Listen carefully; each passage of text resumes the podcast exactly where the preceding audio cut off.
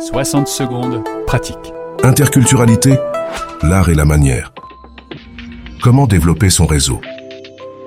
Vivre à l'étranger offre des opportunités extraordinaires, c'est vrai, mais cela peut être aussi un défi lorsqu'il s'agit de se sentir pleinement intégré dans une nouvelle culture.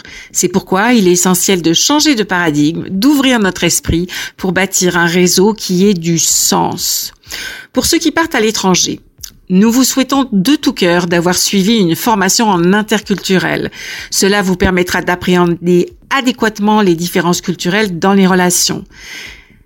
Car bâtir un réseau professionnel et amical puissant nécessite de comprendre comment interagir dans ce nouveau euh, pays. Cela vous permet aussi d'élargir vos compétences interculturelles, vos nouveaux repères et de trouver plus facilement votre place. Attention, c'est vous qui arrivez, alors n'ayez pas peur d'aller vers les autres. Au travail, lors d'événements locaux ou au sein de groupes communautaires, l'initiative personnelle est la clé. Engagez des conversations, posez des questions bienveillantes et montrez un réel intérêt pour les autres. Soyez également actif sur les réseaux sociaux professionnels tels que l'incontournable LinkedIn. Cela va vous aider à établir des connexions avec des professionnels locaux et à maintenir le contact avec l'ailleurs.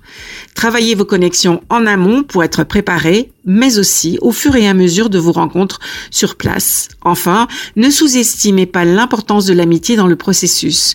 Créez des liens locaux ou avec d'autres expatriés ils peuvent non seulement vous offrir un soutien très très précieux, mais également vous faire découvrir des aspects de la culture locale et des infos que vous n'auriez peut-être pas découvert tout seul Soyez proactif, votre réseau est beaucoup plus riche que vous ne le soupçonnez.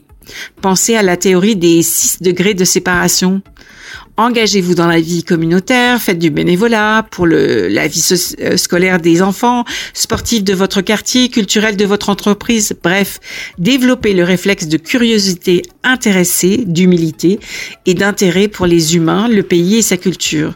Vous pourriez rencontrer bien des locaux qui partagent vos goûts et serez certainement surpris de tout ce que vous avez en commun.